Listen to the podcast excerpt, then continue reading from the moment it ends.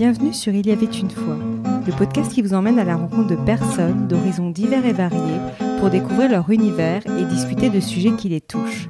C'est l'occasion pour nous de mieux comprendre et d'apprendre, voire d'élargir notre angle de vue vers de nouvelles perspectives.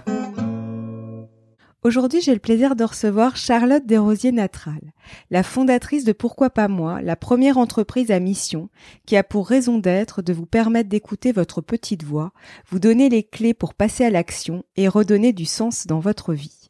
Dans son podcast Pourquoi pas moi, elle interviewe des personnes au parcours inspirant pour décrypter ce qui se passe concrètement entre le moment où on se dit pourquoi pas moi au moment où on rend tout cela possible. Elle a également créé son premier programme audio et écrit récemment un livre Et si je changeais de métier? Redonner du sens à son travail, paru aux éditions Mango. J'ai voulu vous emmener à sa rencontre pour qu'elle partage avec nous son cheminement, pour laisser place à sa petite voix intérieure. Finalement, l'écoute de cette petite voix peut nous être bien précieuse pour se construire une vie professionnelle mais également personnelle, plus alignée, plus saine et plus sereine. Bonjour Charlotte, merci d'avoir accepté mon invitation. Bonjour Sophie, avec plaisir. Alors, pour commencer, si tu devais choisir un mot pour te définir, ce serait lequel? Je dirais la spontanéité. Ouais. Et pourquoi? Alors pourquoi? Euh, C'est parce que c'est déjà c'est le premier mot qui est venu euh, comme ça, de façon spontanée. C'est le meilleur, c'est sorti des tripes. La spontanéité parce que euh, je pense que j'ai toujours été quelqu'un de très spontané depuis que je suis toute petite, euh, à toujours avoir envie euh, de faire des choses, à, à être créative. Donc à, la fois dans mon comportement, mais aussi dans ce qui se passe dans ma tête. Et puis j'ai un côté aussi spontané de, je sais pas, je rencontre quelqu'un dans la rue, je vais aller lui parler s'il faut. Enfin, j'ai, je me mets assez peu de limites sur ces choses-là. Alors que pour le coup, quand j'étais petite, j'étais très très timide, apparemment je m'en rappelle pas trop, mais mais c'est ce que me racontent mes parents. Mais euh, oui, la spontanéité de se dire, euh, ok, j'ai envie de faire ça, euh, j'y vais. Alors évidemment, parfois, j'ai j'ai j'ai en effet les fameuses peurs dont dont je parle souvent dans dans le podcast, mais mais voilà, c'est vraiment de se dire.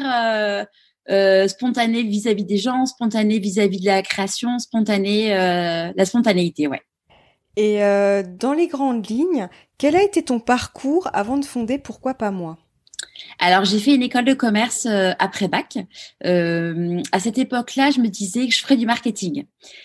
Je commence, euh, bon bah du coup j'ai un parcours classique d'école de commerce. Je commence mon premier job dans un stage en marketing. Je te le fais, je te le fais en cours parce que ça, il y a eu des, ça s'est passé un petit peu moins fluidement que ça, mais mais mais voilà. J'ai commencé chez Mille et listes, donc les listes de mariage. Là, j'ai une opportunité absolument incroyable, c'est que euh, bon, j'ai été embauchée en CDI suite à mon stage, et puis ensuite, euh, ma boss est partie en congé maternité. Ça faisait même pas un an que j'étais euh, salariée, et sachant que ma boss était la directrice marketing, et elle est, hum, elle est partie en congé mat, mais presque dix mois, quelque chose comme ça. Donc, je me suis retrouvée à 21, 22 ans à la tête du service marketing d'une boîte, sachant que hum, ma donc ma nouvelle boss, à savoir la fondatrice, était en train de vendre sa boîte. Donc j'ai eu euh, carte blanche, donc c'était vraiment une expérience mais incroyable.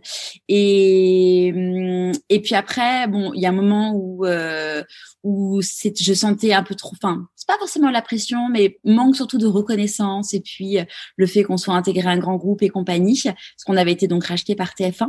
Je suis partie et donc je suis toujours, enfin, je suis restée dans le marketing et j'ai j'ai fait pas mal de secteurs d'activité différents. Donc, j'ai fait euh, les listes de mariage. Ensuite, euh, j'étais chez quelle formation C'est le groupe où il y a cadre emploi, quel job et compagnie.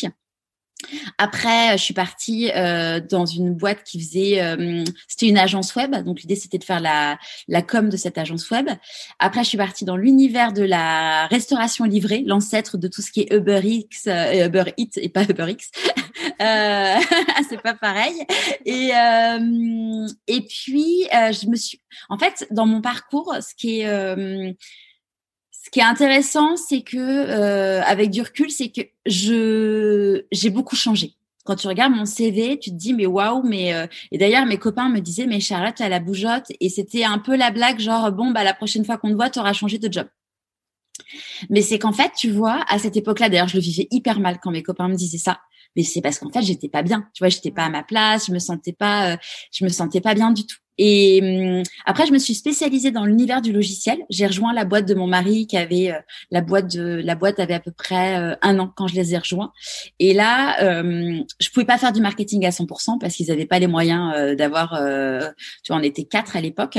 Donc j'ai été aller deux tiers de mon temps office manager. Enfin, en gros, je disais à l'époque, je fais tout sauf développer le logiciel et le vendre. je, je m'occupe de la commande des papiers toilettes. je me, je mais c'était mais c'était génial parce que tu vois, moi, je m'étais toujours dit que je créerais euh, un jour mon entreprise mmh. euh, parce que mon père avait créé son entreprise et que pour moi, c'était une évidence qu'un jour je créerais ma boîte. Donc d'être vraiment dans les dans la dans, dans la création d'une entreprise pour moi c'était euh, c'était vraiment super et puis la boîte a grossi et donc, j'ai pu me consacrer euh, à 100% euh, au marketing. Et, et, en fait, j'y suis restée six ans dans cette boîte-là. Je me suis vraiment mais euh, éclatée. Enfin, c'est c'est c'est il y avait un pot de départ la semaine dernière d'une personne qui était arrivée juste avant moi dans la boîte et, et je lui disais c'est enfin c'est ma meilleure vie de salarié cette boîte. C'était vraiment génial. Alors, tu vas me dire, mais pourquoi tu es partie? Euh, Et pourquoi? Eh bien, euh, le pourquoi, c'est parce que je me suis fait chasser euh, pour un job de. Euh, alors, à l'époque, c'était Global Marketing Director. Euh, c'était un job qui était basé à Paris, sachant qu'à cette époque-là, on vivait à Marseille. Et, et j'ai eu un peu le chant des sirènes, si tu veux. En gros, on t'appelle, on te dit, bah aujourd'hui, j'avais, je sais pas, deux, trois, deux personnes dans mon équipe. Là, j'arrivais, il y en avait genre 7 8 au niveau mondial. Euh, c'était pas c'était pas le même job, tu vois, c'était vraiment je crantais euh, en salaire, je crantais en responsabilité, je crantais euh, dans l'image euh, des autres. Et voilà. Et et donc potentiellement de moi-même vis-à-vis de moi-même et tu vois clairement, j'avais un truc à me prouver. Donc j'ai pris ce job. Euh, au bout d'un an, j'avais 25 personnes dans mon équipe au niveau monde.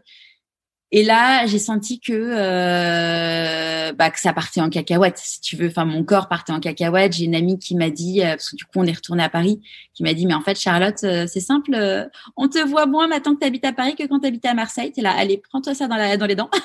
mais elle avait, elle avait raison. Hein. Et puis, mon mari un jour m'a dit, écoute, Charlotte, enfin, soit tu changes quelque chose, soit tu changes de job, mais en tout cas, moi, la femme que tu es aujourd'hui, c'est plus la femme que j'aime, quoi. Donc là, tu dis, hmm, va peut-être falloir faire quelque chose. Donc j'ai changé de job. Je me suis un peu trop précipitée euh, parce que j'avais ce besoin de. Je me suis dit, il faut vraiment que je. Enfin, ouais, je suis. Je me suis un peu trop précipitée sur euh, le job d'après. Et, euh, et en fait, on s'est planté dans le recrutement. Enfin, mon, pour moi, mon boss s'est planté et moi, je me suis plantée. Et donc, au bout de quatre mois. Euh, quatre mois, j'arrivais plus à dormir et tout. Et je me dis non, en fait, là, il faut que je parte, quoi. Il vraiment pas. Là, j'ai vraiment senti l'urgence de devoir partir. Et, et, à chaque fois, tu vois, qu'on m'interviewe euh, sur ce sujet-là, et à chaque fois, je me dis, il a pas compris. Et je comprends qu'il ait pas compris, tu vois, l'urgence de devoir partir. Et à chaque fois, je me dis, peut-être, il faut que je lui écrive pour lui dire, lui expliquer le truc, parce que en plus, sa femme, elle a fait un burn-out, donc potentiellement, il peut comprendre. Comprendre. Mais euh, ouais, ça fait partie des trucs où je me dis, faut que, à chaque fois que je suis interviewée, je me dis, bon, faut que je lui écrive, mais je pense que je vais vraiment le faire. et, et, donc là, ouais, besoin de, de fuir. Et hum, la chance, entre guillemets, que j'avais à cette époque-là, c'était que j'avais un track record, j'étais très bonne dans mon métier, j'étais très, très visible, donc très chassée. Et trouver un job, c'était pas un sujet. C'était, enfin, mon sujet, c'était de dire non aux chasseurs de tête et c'était plus ça. Et et donc j'ai euh, j'ai pris le, un nouveau job. Là, pour le coup, si tu veux, j'avais vraiment tout checké en mode, OK, c'est bon, les gens avec qui je vais bosser, ça match, le projet, ça match, les valeurs, ça match, ce pourquoi je suis bonne. À l'époque, si tu veux, le, vrai truc où je, je m'éclatais, où j'étais vraiment bonne, c'était tout ce qui était création de communauté, vente de produits très complexes, euh, et enfin vraiment vendre des produits très compliqués et, simplifier simplifier le discours. Et et là, donc tout était ok vraiment. Euh, je fais ma première semaine dans la boîte. Je me dis mais waouh super, j'ai l'impression d'être là depuis toujours. Enfin, trop cool quoi. Mm. Mais j'ai ma petite voix qui commence à me parler et qui me dit Charlotte, c'est la dernière fois de ta vie que tu fais ce job. Mm. Donc là, on est en janvier 2000. Je suis très très nulle en date. 2018. Donc ma, ma, petite voix me dit ça, mais bon là je suis quand même en mode euh, allez j'y vais et tout. Sauf qu'en vrai j'étais déjà cramée Tu vois, les deux onboarding en moins d'un an, enfin le troisième là en, deux ans. Enfin, j'étais ouais, j'étais déjà cramée. Et puis j'avais tellement souffert de, de, la, de, la, boîte pour laquelle on était rentré à, à Paris que j'avais pas envie de me battre. Mais je le vivais vraiment comme ça, en mode euh, défendre mes idées, c'était me battre. C'était, c'était euh, le voir comme un combat. Et j'avais plus d'énergie, j'avais plus envie. Et donc, je me suis pas fait respecter et à la fois, enfin, humainement et au niveau euh, pour, boulot.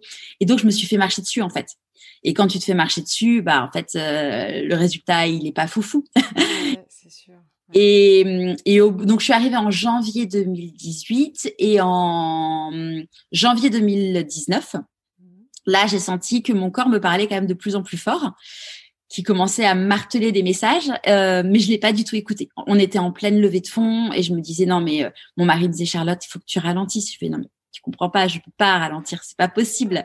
Euh, Jusqu'à ce que en mars 2019, c'était euh, l'année de notre mariage, on, on se préparait euh, week-end de préparation au mariage et là euh, bah, je suis tombée en fait je dis à mon mari là faut que je sorte j'ai eu un malaise le truc moi j'ai eu très très souvent des malaises vagos petites et même ça peut encore m'arriver mais je sais ce que c'est euh, je m'allonge je lève les jambes en l'air c'est bon c'est ok quoi là c'était pas ça c'était vraiment une oppression dans la poitrine une douleur dans le bras j'avais les jambes qui tremblaient enfin un truc que j'avais vraiment très violent que j'avais jamais vécu auparavant et puis tu vois, quand je faisais des malaises vagos, je savais toujours l'origine de, j'avais eu un petit choc. Enfin, là, il n'y avait pas de raison, tu vois. On, était à table en train d'écouter quelqu'un me parler. Enfin, il n'y a pas de raison. Et, là, bon bah, on m'ausculte parce qu'il y avait des médecins sur place. Ils me disent vous inquiétez pas, c'est du surmenage. Allez vous, allez vous coucher, ça va, ça va aller mieux et tout je vais quand même voir un petit le médecin le lundi et puis euh, bon soldat euh, bah bon soldat j'ai à mon boss écoute je viens pas à Lille euh, aujourd'hui parce que j'allais à Lille toutes les semaines mais par contre t'inquiète hein, je serai là je serai là je vais aller venir au bureau et puis je prends un rendez-vous entre midi et deux le premier rendez-vous sur Doctolib. On s'en fout que le médecin il soit compétent ou pas c'est pas le sujet c'est le premier rendez-vous à côté du boulot tu vois. Et hum, le médecin me dit bah ça serait bien que vous vous arrêtiez quelques jours pour vous reposer et tout. Je fais non mais comprenez pas. Un, je fais pas partie de ces gens-là, c'est pas moi. Euh, et deux, euh, enfin c'est la fin du quarter, on est en levée de fond. En plus, je vais être en vacances bientôt. Euh, et puis en plus, mon grand-père est en train de décéder, donc je sais que je vais avoir des jours, donc pour aller à son enterrement. Donc donc non, en fait, je m'arrête pas. Avec du recul, elle aurait peut-être dû insister un petit peu plus. Donc euh, au final, mais bon, euh, bon, au final, je, bah, je suis retournée au boulot, un hein, bon soldat euh, après, et je suis partie en vacances. Donc, bah, donc mon grand-père est bien décédé, et puis après, je suis partie en vacances. Et là, en fait, j'ai une oppression dans la poitrine qui partait pas. En permanence, j'avais, puis j'avais, enfin, mon corps me parlait vraiment de plus en plus fort. J'avais la tête qui tournait en permanence. Enfin, j'étais vraiment pas bien. Et puis, bah, j'ai continué à tirer, à tirer, à tirer, jusqu'à ce que fin mai, je me rende compte en fait que j'étais plus capable de travailler. Je, que j'étais plus un bon manager, j'étais, j'avais plus aucun recul sur les choses, j'étais irritable, j'étais plus, et puis le peu de choses opérationnelles que j'avais, j'arrivais plus à le faire. Donc je me suis dit, au niveau pro. Je, je, en fait, euh, que j'y aille ou que j'y aille pas, bah, au contraire, je suis moins bonne. Euh, enfin, je ferais plus de mal en y étant qu'en n'y étant pas. Et puis au niveau perso, c'était une catastrophe. Hein. Euh, je criais tout le temps sur mes enfants, je pleurais en permanence. Et puis, en fait, ce que je disais à mon mari, je lui, un, un jour, on a, enfin, quand j'ai commencé à vraiment prendre conscience de mon état, je lui dis en fait, j'ai eu juste l'impression qu'on m'a mis dans une essoreuse et qu'on m'a pris tout mon jus et, et de l'énergie. Autant te dire que j'en ai à la base. Vraiment le truc, j'ai plus, j'avais plus de jus intellectuel et physique. Vraiment plus de jus. Euh, t'as, t'as plus rien. T'as, t'es vraiment sèche. Donc sèche, euh, sèche avec les autres, sèche avec toi-même. Enfin vraiment euh, pas bien. Et donc là, euh, c'est là où je me suis dit bon, allez, faut s'arrêter. Enfin, faut s'arrêter. Donc je suis retournée voir le médecin. Et messieurs, j'étais tellement dans un déni profond que je me suis dit, je vais, je vais retraverser Paris pour aller euh, voir le médecin que j'avais vu, parce que elle, elle va savoir que j'avais fait le malaise et elle va me croire. Mais enfin, sauf que tu n'avais pas besoin d'être euh, médecin pour voir, à quel point j'étais pas bien, quoi. J'étais, j'étais foncièrement pas bien. Je sais pas, je, je te parlais, je pleurais. Enfin, il y avait pas, il y avait pas de doute sur le fait que j'avais besoin de m'arrêter. Mais, mm. mais j'ai eu besoin de me rassurer, de me dire, ouais, il faut que je retourne voir ce docteur-là parce qu'elle va me croire, quoi. Ouais. C'est dingue. Et du coup, euh, justement, donc là, il y a ton corps qui dit euh, stop. stop. Maintenant, Charlotte, faut que tu t'arrêtes. Et euh, donc finalement, tu finis par l'écouter justement parce que, comme tu dis, t'es, bah, voilà, t'es, t'es vidé. Et comment t'as fait après justement? Qu'est-ce qui t'a amené après? Et je, je pense d'ailleurs, ça me fait penser à une autre question. Bah, je vais je vais la mettre en premier. Justement, je me dis t'as fondé pourquoi pas moi? Ou justement tu pousses les gens à écouter aussi euh, leur petite voix. D'ailleurs, c'est l'invitation à écouter euh, sa petite voix. Je me dis c'est une invitation que tu que tu que tu fais auprès des auditeurs, mais c'est parce que justement toi tu ne l'as pas fait à cette époque-là. Ton corps, en fait, comme tu disais, en plus tu avais cette chance d'avoir quand même cette écoute de ton corps, mais tu l'écoutais quand même pas. Tu l'entendais, mais tu ne l'écoutais pas. En fait, je l'entendais seul. En fait, je l'ai entendu après coup. Si tu veux, euh, euh, dans les éléments qu'on fait que je me suis, enfin que j'ai pris conscience que ça partait vraiment en cacahuète, c'est que euh, il y a eu, par exemple, j'allais au yoga tous les jeudis à midi sachant que j'allais au yoga dans le bureau parce que enfin dans le bureau tu vois on était dans un espace de coworking. Franchement la prof a été très sympa mais euh, c'était une coworkeuse qui avait été formée. Je pense que enfin pour avoir fait du yoga après avec d'autres enfin le chien tête en bas autant te dire que je le faisais pas du tout comme il fallait. Et, et en fait à chaque début de cours tu vois, j'étais toujours dans l'optimisation, de me dire, ok, je vais pas faire euh, le truc qui va être le mieux pour moi, je vais faire le truc qui va être le plus pratique. Et, euh, et à chaque début de cours, euh, le, donc chaque, chaque jeudi à midi, elle nous posait une question qui était toujours la même. Comment vous vous sentez aujourd'hui? Est-ce qu'il y a des choses et tout? Et je me suis rendu compte que ça faisait six mois qu'à chaque début de cours, je me disais que j'étais au bout de ma vie, mais vraiment que je n'en pouvais plus quoi. Et, et donc en fait, finalement, les, les signes, je les avais. Tu vois, euh, mon corps, il m'envoyait des signaux quand même de plus en plus forts mmh. mais je les je les je les écoutais pas et, et clairement tu vois là quand donc j'ai fait mon burn-out, enfin j'ai fait mon burn-out, j'ai accepté euh, le burn-out, j'ai eu la phase bah, de culpabilité extrême, de, de comment j'ai pu leur faire ça, puis c'est de ma faute parce qu'en fait j'ai beaucoup trop travaillé, j'aurais dû, enfin là tu te voilà tu, tu... et donc elle a la grosse phase de culpabilité. Et puis après moi je l'ai vécu comme une phase de deuil de me dire je sais que ma petite voix à l'intérieur me disait Charles tu n'y retourneras jamais D'ailleurs, en parenthèse sur la petite voix, ce qui est quand même assez fou, c'est que euh, donc le, je me suis arrêtée le week-end de l'ascension. Enfin, j'ai décidé de m'arrêter le week-end de l'ascension. Je suis allée voir le médecin le lundi et le lundi de la semaine d'avant, donc j'allais à Lille comme tous les lundis. Et en marchant, euh, je me revois encore en descendre les escaliers du bureau de Lille et de me dire c'est la dernière fois de ma vie que je mets les pieds ici. Dingue. Mais euh, mais avec mais tu m'aurais dit Charlotte tu vas t'arrêter à la fin de la semaine mais je t'aurais dit mais non. Évidemment que non. Et et et, et tu vas t'arrêter mais tu vas jamais y retourner. Je t'aurais enfin mais à l'intérieur de moi je me suis dit c'est la dernière fois que je mets les pieds ici. Enfin c'est quand même un truc de de dingue. ouais. et et donc bon, il y a une grosse phase de ouais de bah, de, de, de, sommeil, de de, de pleurs, de, de tout ça. Et puis euh, une fois que l'été est passé, j'ai euh, bah, j'ai décidé, enfin j'ai assumé le fait que j'y retournerai pas mmh. parce que j'avais encore cette culpabilité vis-à-vis de mon entreprise et surtout de mon boss de me dire ok je suis VP marketing il vient de lever des fonds il a besoin de quelqu'un euh, pour tenir la tête du navire je peux pas euh, je peux pas lui lui dire bah tu vas voir quelqu'un pas quelqu'un. Enfin je j'avais besoin d'être bien dans mes basques et de leur dire bah en fait je j'y retourne pas. Mais ça a été quand même vachement difficile. Enfin parce que j'ai énormément bossé pour avoir ce job ce salaire ces responsabilités cette place dans la société au sens large tu vois. Et, surtout pour te dire je ne sais pas ce que je vais faire de ma vie.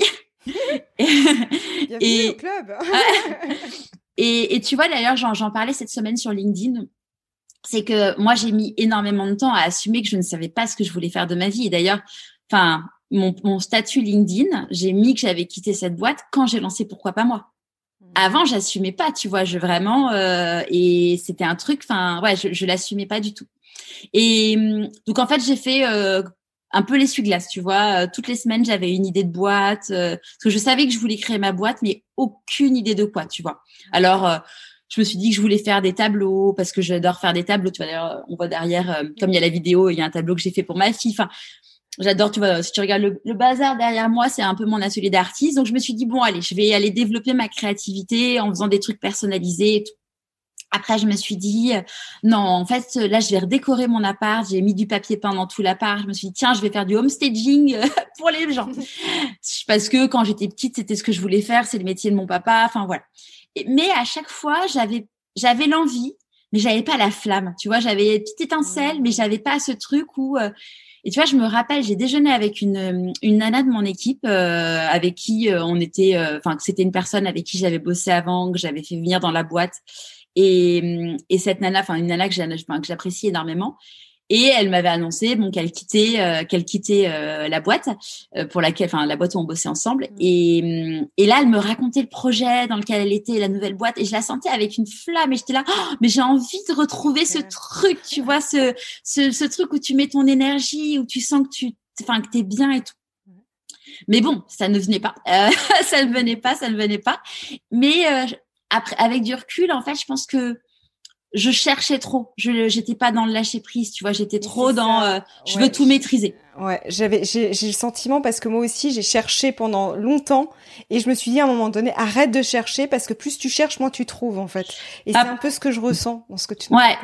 Après. Euh, alors, enfin, on en parlera après, mais aujourd'hui, maintenant, je, enfin, j'ai beaucoup, beaucoup réfléchi à, à ce, à ce truc-là et d'où mon programme trouver sa mission de vie, écouter sa petite voix. En fait, je pense que moi, je cherchais, mais en fait, je perdais de l'énergie à chercher, mais pas de la bonne façon. Tu vois, il y avait pas, euh, enfin, je, m'éparpillais en fait finalement. Et hum, et donc il y a un truc si tu veux, c'est que pendant que j'ai, enfin, je me suis arrêtée pour le burn-out. Moi, enfin, comme je disais, la spontanéité.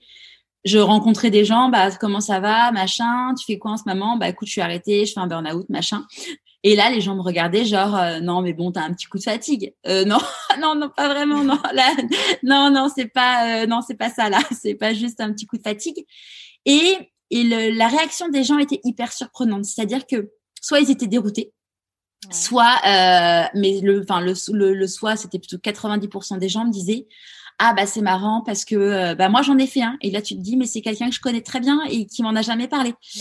euh, ou c'était euh, genre euh, la, une maman de l'école que je voyais tous les matins parce que c'était une des meilleures amies de, de, de, de, de la maman du meilleur ami de mon fils et là, euh, bah, en fait, je me rends compte qu'elle est arrêtée depuis six mois pour burn-out, mais qu'elle en parlait pas, qu'elle l'assumait pas. Ou et, et, puis le nombre de gens qui me disent ah bah voilà, moi j'ai ma meilleure amie, j'ai mon frère. Et là, je me suis rendu compte à quel point c'était un truc de malade. Mmh. Le, tout le monde connaît quelqu'un aujourd'hui qui a fait un burn-out. C'est un truc de fou. Et donc ça, j'en ai vraiment, tu vois, pris conscience. J'ai eu mon enterrement de vie de jeune fille et donc c'était euh, le, le, mon enterrement de vie de jeune fille, c'était le premier, c'était euh, le premier week-end de mon arrêt maladie termes de culpabilité, autant te dire que j'étais, j'étais quand même pas mal.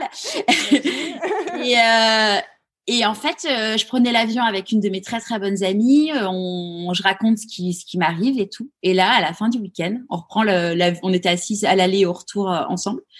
Et elle me dit, mais Charlotte, mais en fait, tout ce que tu me racontes là, j'ai tout pareil.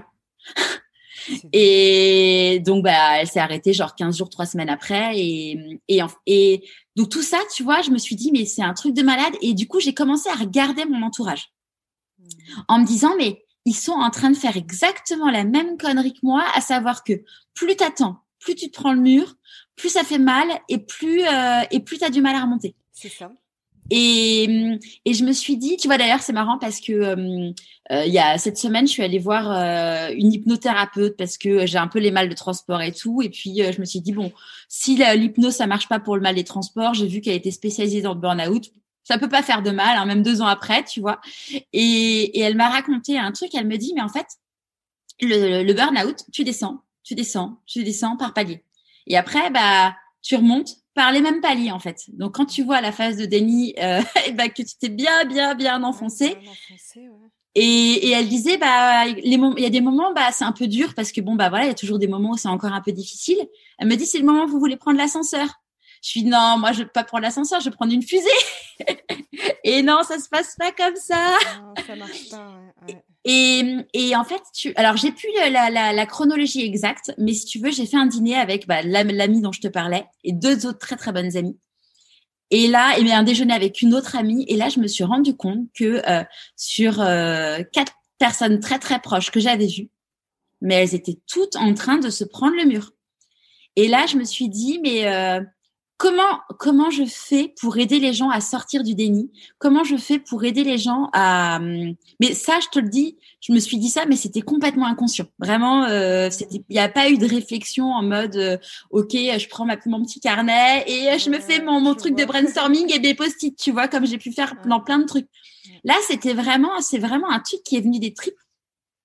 Et, euh, et, et, je me suis dit, mais en fait, euh, il faut aider les gens à sortir du déni et, euh, et à se dire bah non mais en fait tu as le droit d'être heureux et n'attends pas un accident de la vie qui peut être le burn-out, un cancer, le, mmh. le un accident de quelqu'un très proche et tout pour prendre conscience que euh, bah, que la vie elle est courte et qu'elle peut s'arrêter du jour au lendemain.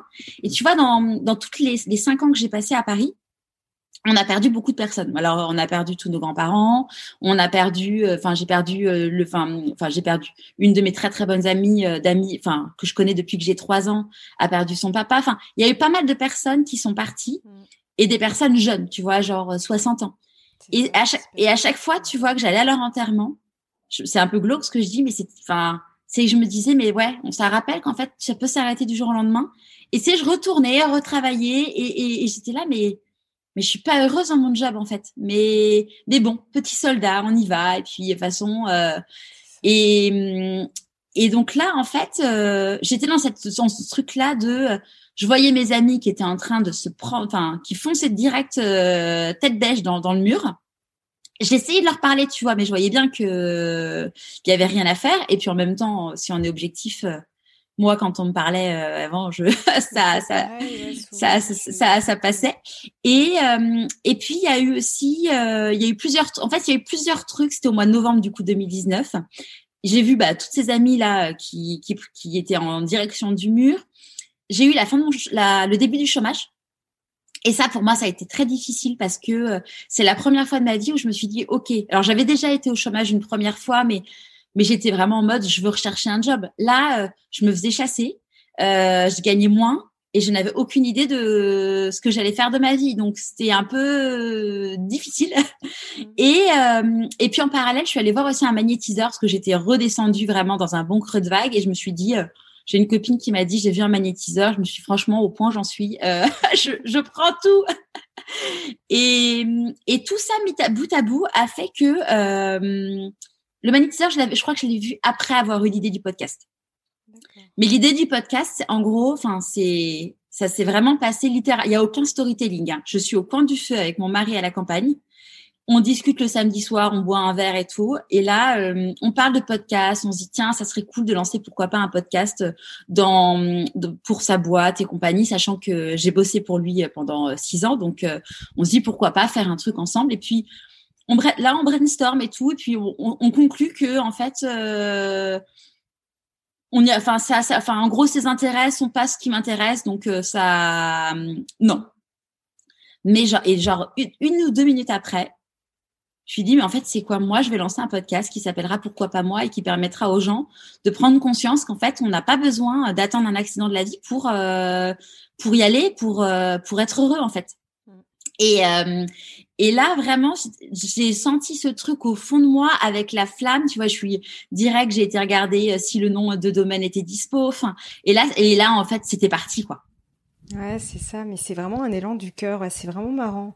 Ouais, mais j'ai un peu eu la même expérience, moi, quand j'ai créé mon podcast, je voulais interviewer quelqu'un, bah, ça avait Thomas là, j'ai commencé avec lui, et en fait, j'ai pris contact avec lui, c'est après que je me suis dit, ah, mais en fait, ça prendra quoi comme format? Mais c'est après, en fait, et je me suis dit, bah tiens, ce sera ce sera un podcast, et voilà, mais moi, bon, moi, après, c'était moins clair que toi, j'ai pris du temps à définir la ligne éditoriale du podcast, mais c'est pareil, c'est une espèce de Ouais, je vois exactement cet élan, quoi. C'est ça, c'est le truc en fait qui vient euh, qui vient des tripes. Et tu vois, ce qui est fou, c'est que donc euh, j'ai lancé le podcast en janvier et euh, à ce moment-là, il y avait, enfin, j'ai jamais fait de pub sur le, podcast, donc le, podcast me coûte de l'argent depuis depuis depuis un an et demi, deux ans, mais mais c'est mon choix en fait. Enfin, tu vois, j'ai le chômage encore et tout. Mais en janvier 2020, quand j'ai lancé le podcast, alors tout le monde te dit alors c'est quoi le business model? Bah il y en a pas, il y en a pas, il y en a pas du tout. Et mais au fond de mes tripes, je savais qu'un jour je gagnerais ma vie avec euh, avec mon projet. Et euh, je le savais, je savais pas comment. Euh, j'avais aucune idée du comment et j'avais surtout pas envie de réfléchir à comment. Mais je savais qu'en fait, euh, je gagnerais ma vie, ma vie un jour avec ce projet. Et c'est au fur, Et c'est au fur et à mesure, tu vois, en me. Alors, il y a eu des moments, hein, clairement, tu vois. Euh, il y a eu des moments où j'étais là, mais enfin, il y a pile poil un an, tu vois. Je me rappelle encore d'une discussion avec une nana où, où en gros, euh, je dis mais moi, j'aimerais savoir ce que, comment je vais gagner ma vie, machin et tout, parce que c'est quand même un peu euh, stressant quand même. Ah, on est mais, mais elle m'a dit Charlotte. Euh, lâcher prise, tu verras. Enfin, si tu es à ta place, enfin, vous voyez cette personne. Si vous êtes à votre place, ça va, ça va dérouler. Et, et en fait, tu vois, au bout de un, peu moins d'un an de podcast, j'ai fait un constat, c'est que je me suis dit, mais en fait, toutes les personnes que j'ai interviewées qui ont réussi, elles disent tous pareil, à savoir, j'ai plus l'impression de travailler, euh, je suis à ma place, c'est, euh, il y a l'alignement des planètes. Et là, je me suis dit, mais euh, c'est cool ça, mais comment on fait? Et, c'est là où j'ai commencé du coup à faire beaucoup beaucoup de recherches, tu vois, sur euh, sur internet, en lisant des livres, en regardant des vidéos pour dire ok, ça, enfin, c'est quoi ce truc en fait? Mmh. Et hum, alors ce truc, il a plein de noms. Ça s'appelle euh, la mission de vie, ça s'appelle euh, la raison d'être, ça s'appelle euh, la vocation, ça s'appelle l'ikigai, ça s'appelle euh, l'ikigai donc en japonais, mmh. ça s'appelle le nankama en africain, ça s'appelle le SPA en psychologie positive, ça s'appelle les purusharta en ayurvédique. Et en fait, tu te dis, ce truc-là, mais en fait, ça a un nom dans. Et, et ce qui est fou, c'est que quand tu regardes à travers toutes les civilisations, mais euh, donc ça va dans toutes les civilisations, mais ça va aussi. Mais des, tu regardes Aristote, il y a des citations. Et à chaque époque de, de notre de notre ère, tu trouves des citations là-dessus. Et, hum, et le truc, tu te dis, depuis l'ère industrielle, on nous a expliqué qu'il fallait être, euh, fallait, fallait faire euh, des mathématiques pour pouvoir finalement être capable de réparer et créer des, des machines et dans les usines. Et on s'est complètement dévié de tout ça. Tu vois, ça peut, enfin, ça peut paraître perché, mais genre l'astrologie.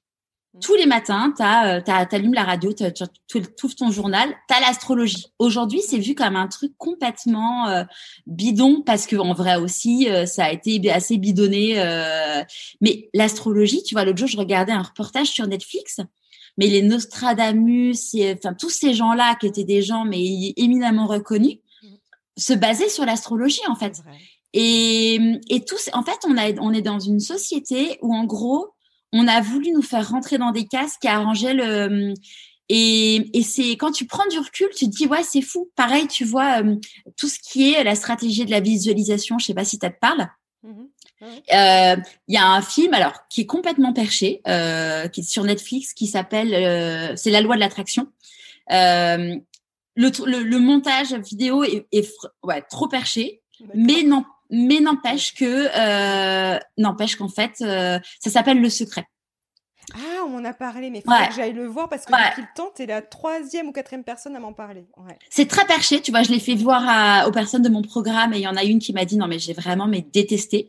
Après, quand tu dis finalement quand quelqu'un déteste quelque chose, c'est peut-être que ça titille euh, quelque chose. Mais bon, toujours est-il que le truc est perché. Moi, tout le monde dans mon entourage se fout de ma gueule avec la loi de l'attraction.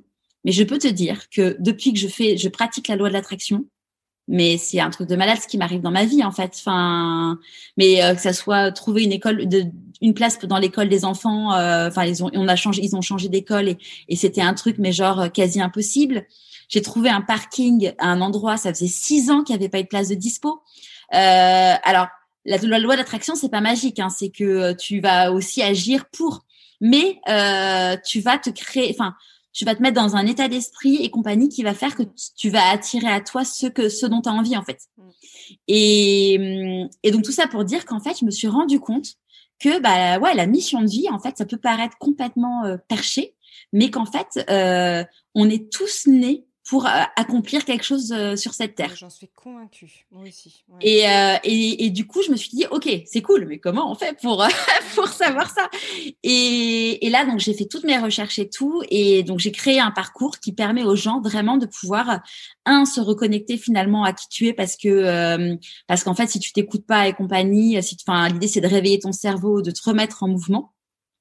Deux, c'est de se dire, ok, qui je suis, donc un peu collecter finalement, faire un peu ta carte d'identité de toi-même, mais sur des trucs où finalement t'as jamais creusé. Et, euh, et l'idée, c'est vraiment de se dire, c'est un peu, tu sais, comme dans les tests, euh, les QCM, quand tu rentres dans une école, euh, par exemple, de commerce, où on va te poser dix fois la même question, mais avec des angles différents pour pouvoir trouver. et donc, c'est c'est un peu la philosophie. Et après, l'idée, c'est de dire, OK, tu sais, euh, tu connais tes fiertés, tu connais tes talents, tes valeurs, euh, tes zones d'ombre et compagnie. Tu arrives là, tu fais, bon, OK, c'est cool, mais j'en fais quoi? Et là, tu arrives dans la partie qui va être le puzzle. Et dans le puzzle, ça va être de reconstituer, en fait, ta mission de vie à travers bah, justement plusieurs approches qui sont différentes mais complémentaires. Et ce qui est hallucinant, tu vois, et euh, ça me ça m'émeut rien que d'en parler, c'est que les gens qui l'ont fini, là, j'en ai euh, j'en ai trois quatre qui l'ont fini parce que je l'ai lancé il y a y a pas très très longtemps. Elles m'ont toutes dit, euh, je me suis retrouvée, euh, ça y est, je sais pourquoi je suis faite, et et, et c'est enfin c'est magique, tu vois, d'avoir des gens qui te disent, ouais, ça y est, c'est bon, je je sais. Et après l'idée c'est que évidemment, bah j'y vais mais j'ai peur. Euh, et en fait, euh, l'idée, c'est justement d'avoir toute une partie qui va permettre aux gens de se dire, OK, t'as peur, c'est normal, mais on va désancrer ces peurs, on va essayer de les comprendre, et puis on va aussi faire un mode d'emploi, euh, enfin, avant le mode d'emploi, on va aussi faire faire, tu vas faire une feuille de route pour t'aider à y aller petit pas par petit pas avec euh, plein de plein d'exercices pratiques, mais vraiment super concrets et faciles à, mettre en place. Et la dernière étape, c'est d'avoir un mode d'emploi qui te disent, OK, maintenant tu sais qui tu es, tu vas avoir des petits coups de, des coups durs, c'est sûr. Et donc, en fait, tu vas prendre ta notice à toi, où tu vas dire, OK, euh, problème technique numéro machin, euh, voilà ce qu'il faut que je fasse. Si j'ai un petit coup de mou, bah voilà, je relis euh, toutes mes qualités et là tu te reprends un petit coup de boost en disant mais en fait je suis je suis extraordinaire. et, et comme euh, en fait moi j'ai évolué dans un, un milieu assez pragmatique, L'idée, c'était de m'adresser aussi aux gens pragmatiques. Et donc, chaque euh, chapitre est composé de preuves scientifiques, d'exemples concrets et de, d'exercices pratiques à faire. Comme ça, si tu veux, euh, ça permet vraiment aux plus euh, sceptiques et pragmatiques de pouvoir, tu vois, dans les personnes qui l'ont fait, il y a des personnes qui sont des ingénieurs et compagnie. Et, et si tu si es un peu spirituel, tu vas y trouver ton compte. Alors, c'est pas le le programme le plus spirituel qui est parce que euh, il s'adresse quand même à des gens pragmatiques aussi. Il y a des gens qui sont beaucoup plus spirituels que moi, mais euh, c'est de se reconnecter en fait à soi-même en fait. Mais c'est ce que tu disais, parce qu'en fait, finalement, comme tu le disais à un moment donné, et c'est vraiment ça, on est vraiment conditionné si tu regardes.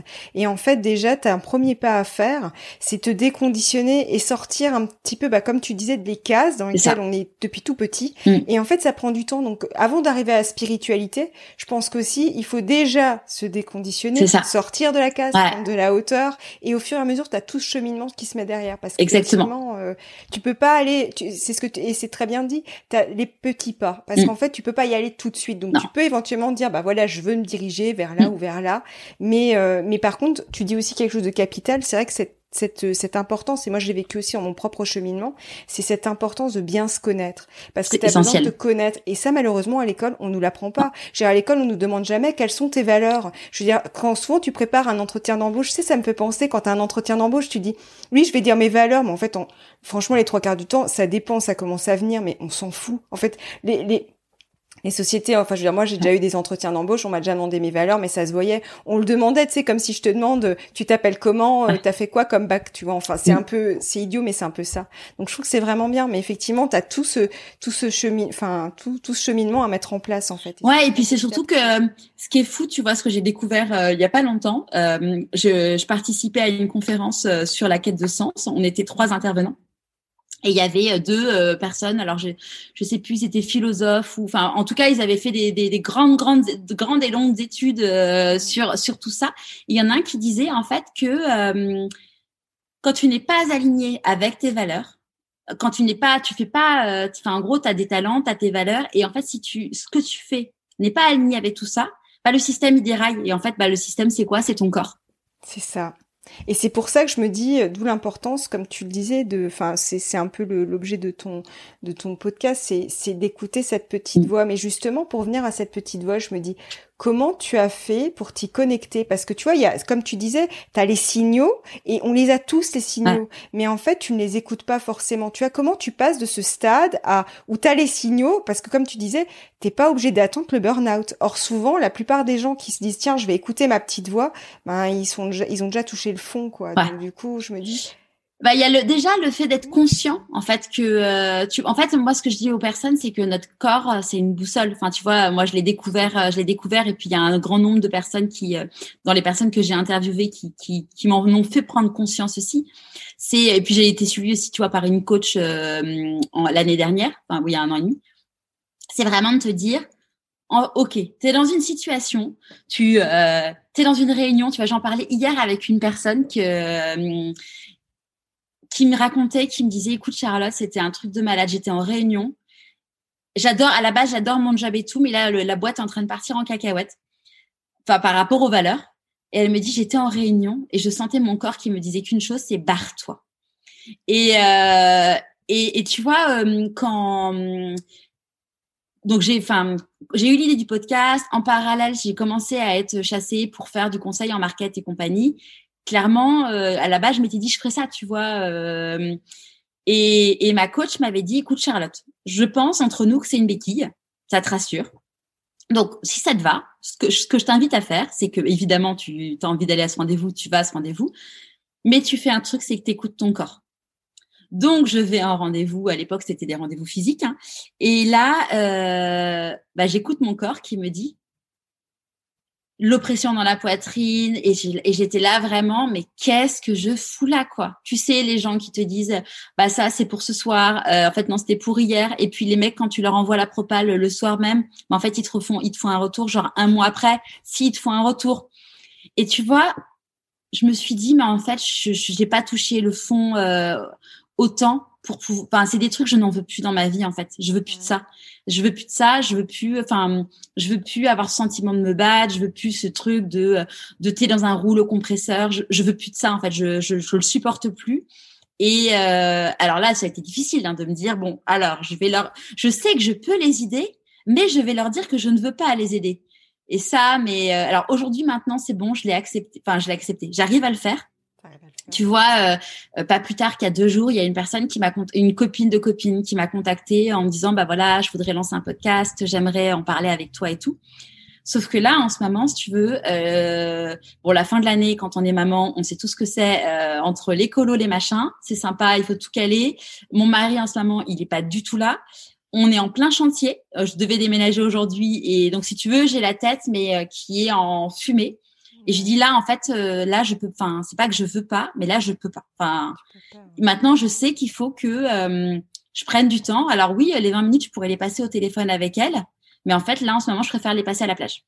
je je l'assume parce que je sais que ça me fait du bien. Et c'est poser tes limites, en fait. Exactement. C'est ça. Pour te respecter. Exactement. Et en gros, elle me dit ah mais alors est-ce qu'on peut caler ça en septembre? Et je lui dis non mais en fait Là, qu'elle est en rendez-vous en septembre, là, maintenant, tout de suite, ça m'angoisse. C'est, je veux pas, en fait, je, je veux pas qu'elle ait un rendez-vous en septembre. Là, je veux pas qu'elle ait de rendez-vous. Je, je veux avoir mon agenda, surtout qu'en plus, bah, pour tous ceux qui ont vécu un chantier, on t'appelle en disant, vous pouvez venir dans une demi-heure?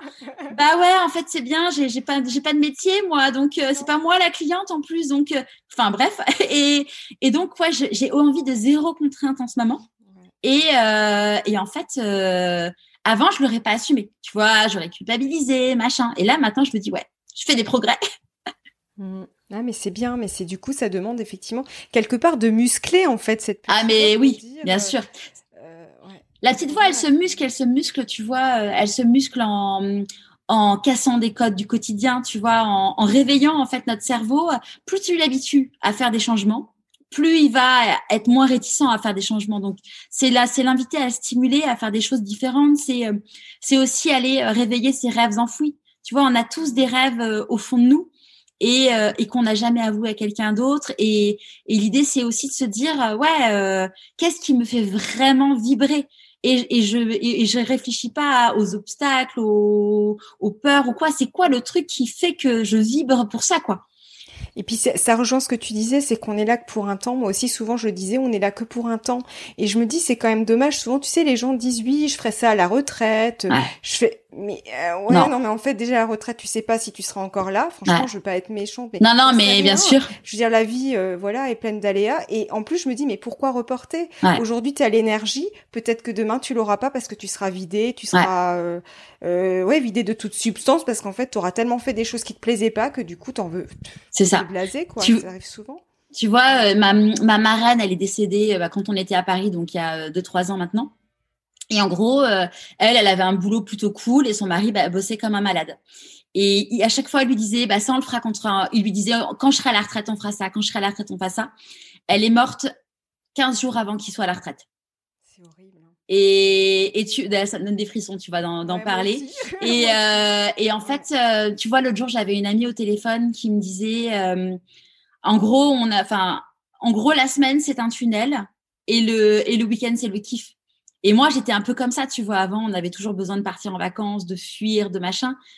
Mais en fait, euh, la vie, c'est chaque instant. En fait, euh, c'est c'est c'est se dire euh, chaque moment compte parce qu'en fait, chaque moment qu'on a, bah il y en aura plus. Enfin, c'est c'est des minutes qu'on qu'on vit et qu'on qu'on enfin c'est pas comme si on gagnait des crédits et des vies en plus comme dans un jeu vidéo en fait.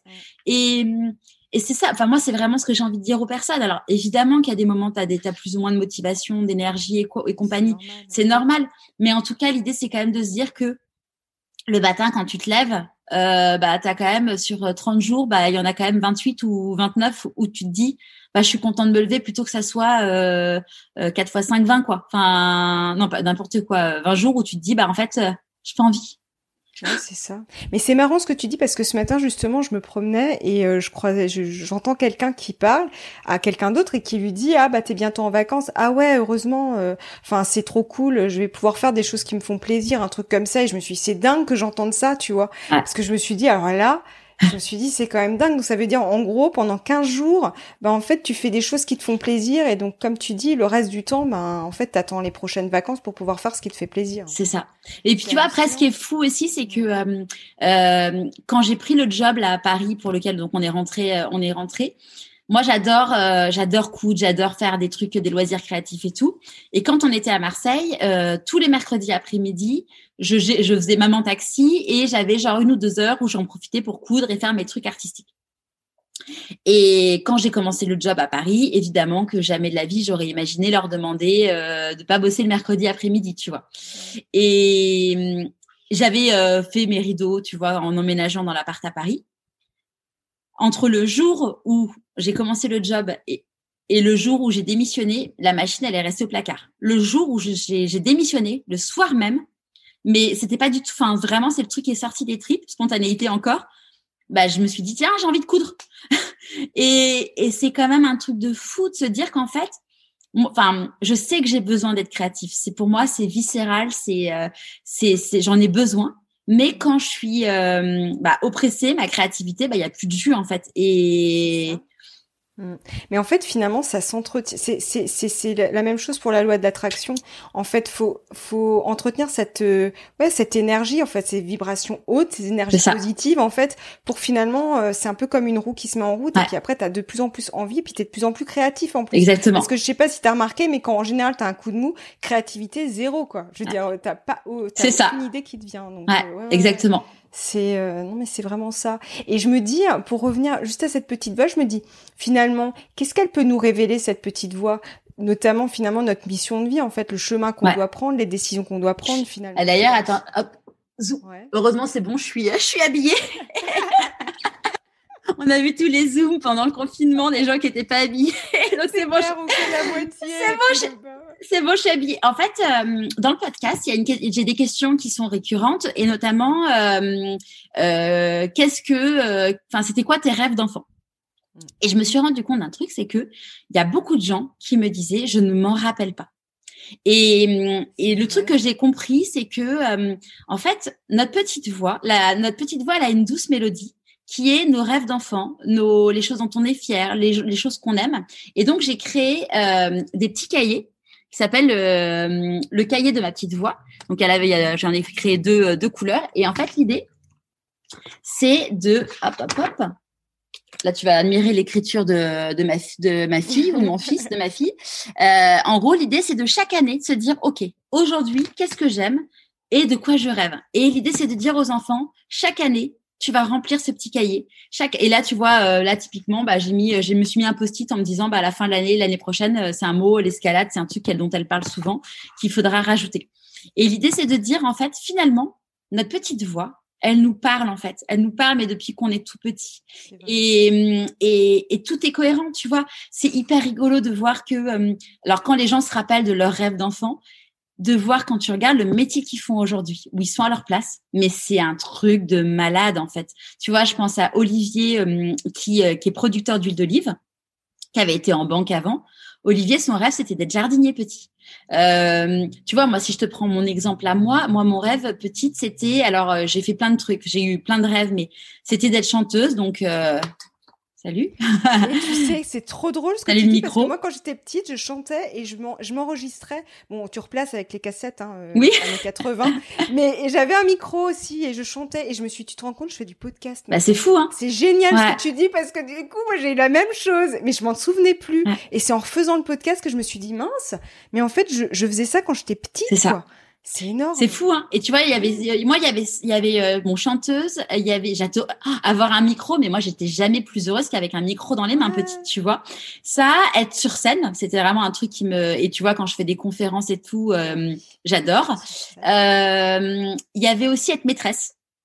Alors tu vas te dire oui, toutes les petites filles veulent être maîtresses, mais en fait en vrai euh, oui et non. Mais en fait moi j'adore euh, j'adore apprendre aux autres, tu vois, j'adore euh, transmettre. et il y avait aussi être fleuriste, tu vois. Hum, j'ai toujours, enfin j'adore et les fleuristes, bah, c'est composer des choses, créer et hum, et en fait quand tu mets tout ça mis bout à bout, tu te dis bah oui en fait il y a un autre truc tu vois dont je me suis rappelé récemment, c'est que petite moi je, je collectionnais les pubs de parfum.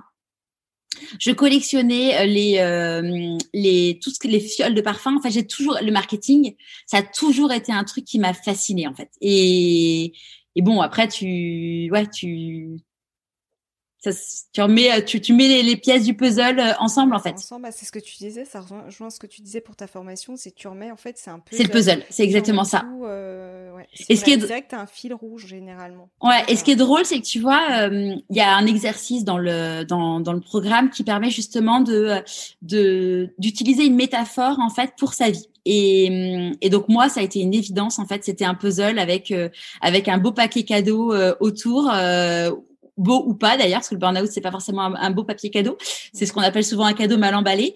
Et mais n'empêche que quand je regarde ma vie, c'est un puzzle parce qu'en fait finalement à chaque euh, à chaque chose j'ai j'ai appris. Mais ce qui est fou, tu vois, genre j'ai pris des cours de chant euh, il y a un an et demi.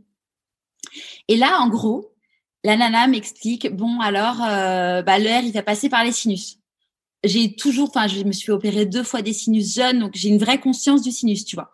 Après, elle dit, bah, ça va passer par le périnée. J'ai eu des gros problèmes de périnée, donc, en fait, c'était fou. Je me suis dit, mais mais comme si, en fait, là où j'ai eu mes, mes, mes plus gros problèmes de santé, qui n'étaient pas les gros problèmes, mais les plus grosses fragilités, c'est les trucs qui servent au champ. Enfin, c'est un truc de malade, en fait. Et, et tu dis, ouais, c'est le puzzle. Et ce qui est rigolo, donc pour moi, c'était une évidence que c'était un puzzle.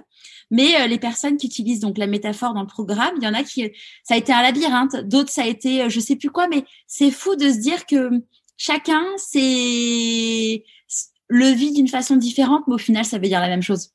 Mmh. Ouais, mais c'est ça. Mais en fait, si tu regardes, c'est pareil. Moi, par exemple, j'ai pas mal suivi de coach à un moment donné. Dans ma période, bah, j'ai eu à peu près le même genre de, de période. Ça, moi, je, bon, moi, j'ai pas fait de burn-out, mais vraiment le ras-le-bol, tu vois. Et donc, j'ai quitté mon job pour un projet, donc j'ai abandonné au final. Mais tu vois, du coup, euh, je, disais, ils disent tous la même chose. Ils disent peut-être tous la même chose, mais c'est la manière dont ils le disent et la manière comment tu vas capter les gens finalement. Bah, en fait, tu vas dire, bah tiens, ça me parle, j'ai envie de travailler avec elle. Par exemple, les gens qui vont t'entendre vont dire, bah tiens, je vais travailler avec elle ou non, ça me parle pas. Tu vois, mais dans tous les cas, voilà, c'est comme ça que tu fais le lien finalement. Ouais, en fait, on a, enfin, chaque poisson couvert, tu vois, pour moi, c'est la, c'est comme euh, une assistante maternelle avec euh, ton enfant. Tu vois, euh, toutes les assistantes, enfin, moi, je me rappelle l'assistante maternelle de mes enfants, ça a été une, je l'ai vue, je me suis dit, c'est elle. Enfin, on s'est, on s'est vu, on, ça matchait, tu vois. Et, mais je sais très bien que pour certains parents, bah elle était trop sévère, elle était trop ci, elle était trop ça. Et, d'ailleurs, tu vois, elle me disait, par exemple, euh, si on prend, je sais plus moi, euh, euh, l'apprentissage de la propreté. Elle a fait un super job et tout, mais elle me disait le truc, c'est que si vous faites pas la continuité de ce que moi je leur apprends, euh, et ben en fait, et, et, c'est pareil, tu vois, sur le coach, tu vois, moi quand j'avais été suivie par une coach, ma coach, elle était très, bah, comme je disais tout à l'heure, elle me disait Charlotte, je pense que c'est une béquille dans la déontologie des coachs certifiés en France, t'as pas le droit de dire ça. Euh, mais moi, c'était pas ça ce que je voulais. En fait, moi, j'avais besoin de quelqu'un qui me secouait un peu, qui me, parce que j'avais besoin de ça. Mais tu as des gens qui ont besoin qu'on les tienne par la main et qu'on dise, vas-y, je te... c'est chacun, tu vois. Et moi, d'ailleurs, tu vois, sur le pro... sur le programme, euh, à l'époque, donc, bah, j'avais regardé moi tous les programmes qui existaient et j'avais rien trouvé qui euh, où je me où je me disais c'est ça dont j'ai besoin. Et c'est ce que je dis, tu vois, on, on, échange, tu vois, régulièrement avec euh, avec les autres créateurs de programmes parce que euh, je les ai tous mentionnés dans dans mon livre et si je changeais de métier mais je les vois pas en fait comme des concurrents. Je les vois comme des gens qui proposent des alternatives. Mmh. Et moi, fondamentalement, ce qui m'importe, c'est que les gens euh, soient heureux et trouvent leur place.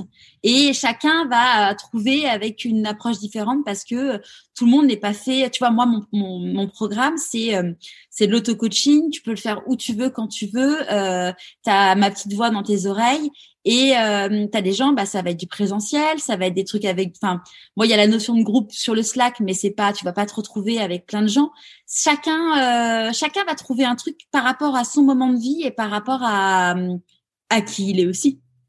Et puis ton projet va évoluer aussi en fonction de ton propre cheminement aussi. Bien sûr. Parce que moi je l'ai vu par exemple pour mon podcast, là ça fait six mois, il a évolué. Moi justement, bah je te rejoins aussi sur le côté. Moi je veux, tu vois quelque part l'idée de mon podcast, c'est aussi faire voir les choses sous un autre angle pour me dire bah tu penses comme ça, c'est pas forcément mal, mais en écoutant peut-être quelqu'un d'autre qui a un autre point de vue, ça va te faire évoluer. Tu, vas questionner ton point de vue. Mais c'est aussi une approche finalement. Mais en fait on se rejoint tous, mais on a tous notre propre manière de, enfin d'aborder les choses. Et puis comme tu dis aussi on se place dans le cheminement. Comme toi, ce sera identifier ta mission de vie. C'est aujourd'hui, peut-être que demain, bah tu, je dis n'importe quoi, mais peut-être tu vas partir peut-être sur quelque chose de plus spirituel, comme on disait. En fait, tu as tout le cheminement et au fur et à mesure, tu rajoutes des choses. Tu, enlèves, tu, enlèves pas forcément, mais peut-être que tu rajouteras d'autres, d'autres, d'autres choses. Euh, Carrément. ce cheminement quoi. Mm. Donc c'est ce qui est génial, ouais. c'est génial. Et, euh, et avant de terminer, je me disais, qu'est-ce que tu aurais comme euh, conseil pour justement se reconnecter ou se connecter à cette petite voix justement Alors le vrai enjeu, c'est de sortir de la roue du hamster. tu vois, euh, c'est euh, le vrai enjeu, c'est de sortir de la roue du hamster et euh, en fait, c'est finalement les conseils, ils sont assez basiques. Ils sont assez basiques, mais ils viennent du bon sens. C'est dormir. Mmh, c'est dormir, c'est une alimentation saine, euh, à heure régulière, ne jamais sauter de repas. C'est basique, mais euh, je suis la première à parfois, parfois pas bien le faire. Hein. Mais en tout cas, euh, c'est euh, bah, un corps sain euh, et c'est faire du sport. C'est ça, enfin tu vois, moi c'est le premier truc que j'ai fait quand je me suis arrêtée, c'est c'est ouais, c'est faire du sport et c'est apprendre à respirer. Tu vois, c'est euh, moi bah, quand je me suis arrêtée, j'ai fait de la j'ai fait alors pas de méditation mais enfin un peu méditation, j'ai fait de la sophrologie. Euh, c'est mais si t'as pas envie d'aller faire la sophrologie, c'est juste faire tu vois de la de la cohérence cardiaque, on en parlait, j'ai été interviewée euh, par euh, par euh, par Léa Dutilt. On a fait un petit exercice de cohérence cardiaque, juste respirer, respirer, mmh. s'arrêter, mmh. poser les pieds par terre, fermer les yeux et respirer. Ça permet déjà de tu, vois Tu te recentres, tu tu te refocus sur toi et puis euh, c'est euh, c'est se dire ok j'ai mal quelque part. Ça peut paraître alors il y en a qui vont se dire elle est perchée j'assume. T'as mal quelque part regarde dans le dictionnaire des mots et des maladies à quoi ça correspond. Et là tu vas dire oh bah tu c'est marrant dis donc et c'est assez parlant en général c'est assez parlant. Ah mais c'est fou. tu dis c'est dingue hein. c'est fou et, euh, et en fait, à chaque fois, tu te dis, bah ouais, mais en fait, euh, c'est ok. J'ai un, j'ai un petit bobo euh, à droite, à gauche. Déjà, bah, se dire que c'est pas normal d'avoir un petit bobo à droite et à gauche. Alors, c'est pas l'idée de se dire, on, ça nous arrivera toujours hein, d'avoir, tu vois, là, moi, j'ai une petite, là, je me, je me tords l'épaule parce que j'ai un peu mal à l'épaule. Et d'ailleurs, je me disais qu'il fallait que je regarde ce matin douche, je me disais qu'il fallait que je regarde. Euh, je pense que c'est peut-être un peu mon déménagement qui me stresse un peu, mais, mais, mais bon, mais toujours est-il que quand on a notre corps qui nous parle, il nous envoie des petits signes et qu'il faut les écouter. Ouais, c'est ça, c'est vraiment instaurer cette écoute euh, quotidienne mais, et mais sans devenir, euh, l'idée c'est pas de dire, c'est pas de se dire devenez hypochondriaque, genre euh, j'ai mal là, j'ai un cancer de l'épaule, c'est pas ça le sujet, c'est de se dire ok, là je commence à avoir une petite douleur là, ok, j'écoute. Et puis aussi s'écouter dans le sens pas genre faire le tour de soi-même et encore que, mais c'est se dire ok, tous les matins, je, comme ce que je te racontais tout à l'heure sur le yoga, tous les matins, je me lève, comment je me sens? Mais en fait, si tous les matins tu te lèves en disant, oh, tu repousses ton réveil, t'appuies sur ton réveil, genre tais-toi, j'ai pas envie. Bah là, il y a un moment, tu te dis non, mais en fait, euh, il y a quelque chose, quoi. Enfin. Ouais, t'as raison. Ouais, c'est vrai. C'est pas, en fait, c'est pas normal. On est dans une société où finalement, le burn-out, c'est quand même la conséquence d'un, d'une surcharge de stress longue. Mm. C'est pas normal d'être stressé. Oui, tu peux avoir un petit coup d'adrénaline, un petit coup de stress mm. ponctuel, mais être stressé en permanence, Ouais, c'est dans notre société, ça s'installe dans la exactement. Et tu vois, c'est rigolo parce que hier soir, euh, on, on, voyait des copains et je discutais avec un, un, un copain qui est dentiste et euh, on parlait euh, un, un, enfant, une dent et tout. Je dis mais c'est fou, comment ça se fait que, enfin, quand, enfin moi j'ai perdu, j'ai perdu un bout de dent à chaque enfant.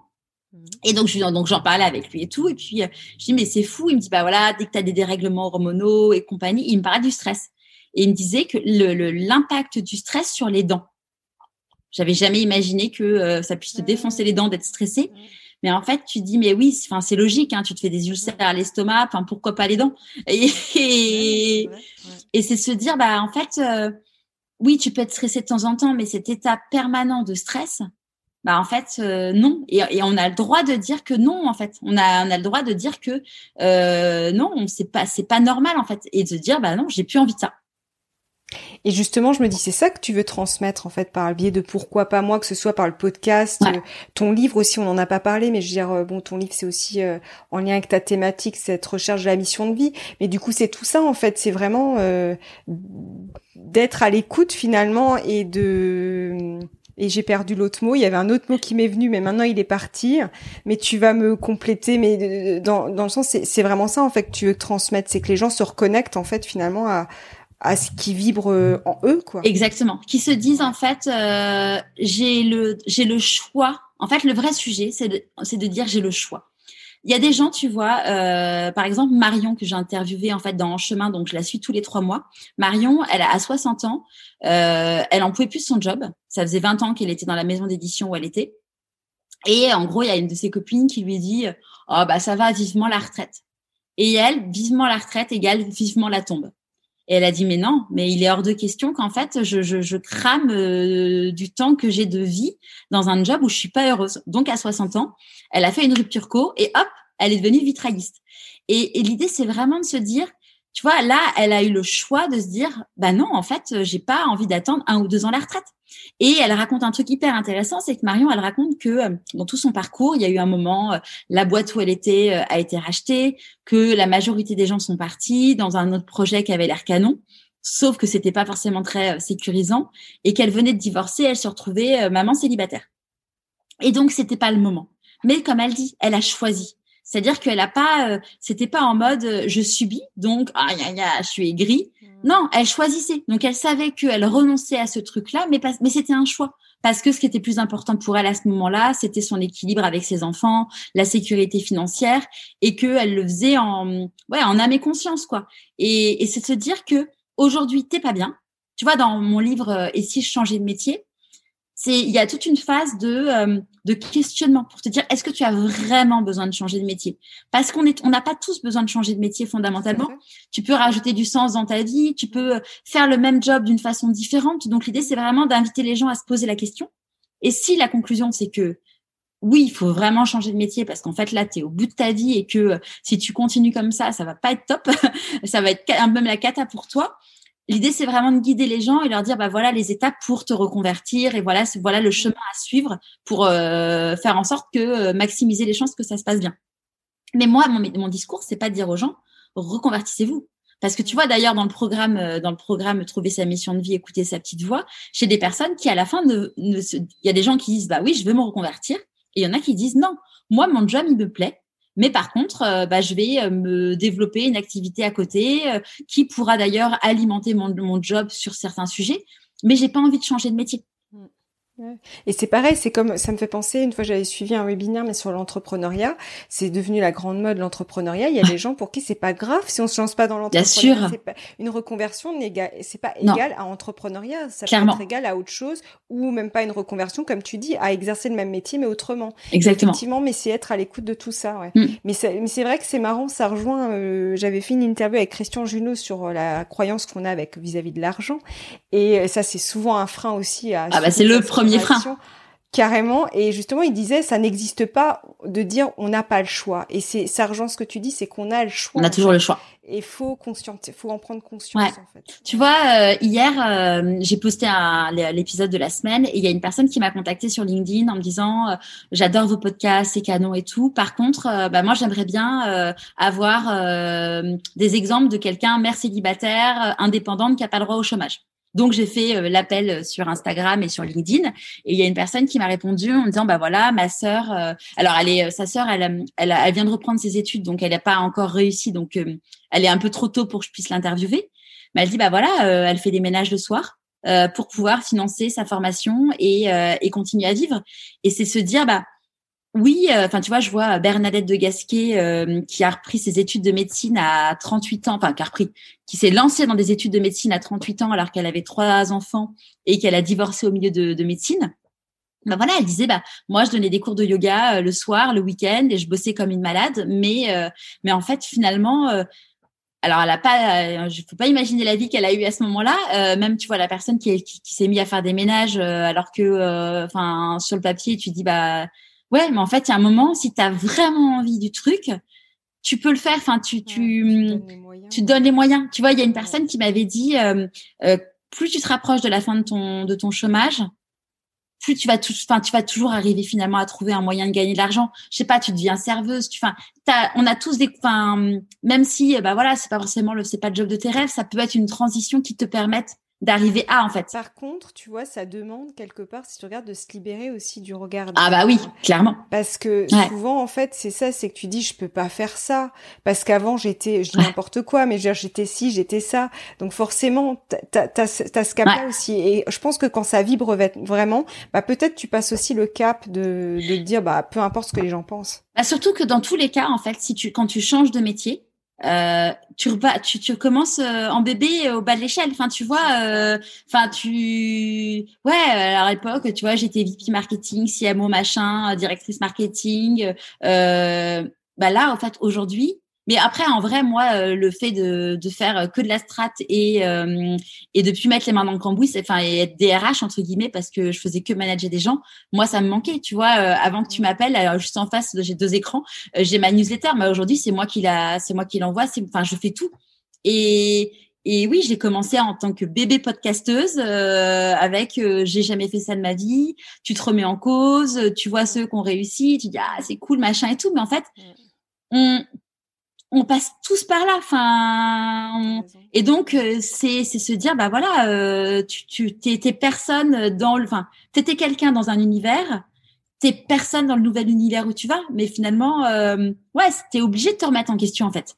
C'est ça, exactement. Ouais. Et c'est aussi une invitation de ça, de, de prendre conscience de faire ses choix, mais aussi de se remettre en question. Ça demande ça aussi. Mais le vrai sujet, tu vois, je pense aussi, c'est que moi à l'époque, je vivais par le regard des autres. Aujourd'hui, euh, je, je, j'ai appris à m'aimer, j'ai appris à me respecter. Et aujourd'hui, oui, ça fait toujours plaisir quand les gens te disent ah c'est canon ce que tu fais. Mais en fait aujourd'hui, c'est plus mon moteur. En fait, mon moteur c'est de dire que les gens ça les a aidés. C'est pas que ça leur dit ils disent ah c'est cool ton truc. C'est vraiment c'est beaucoup plus profond en fait. Mmh. Et, et donc en fait aujourd'hui, si quand quand t'es dans ta quand t'es à ta place et compagnie finalement, ce fait de retourner bébé euh, bébé au bas de l'échelle bah c'est pas grave parce que ça fait partie du processus et, mm. et qu'en fait ce que enfin moi en tout cas ce que je cherchais avant bah j'en ai plus besoin parce que je me le je me l'auto euh, je me l'auto offre en fait. Ouais ouais c'est ça.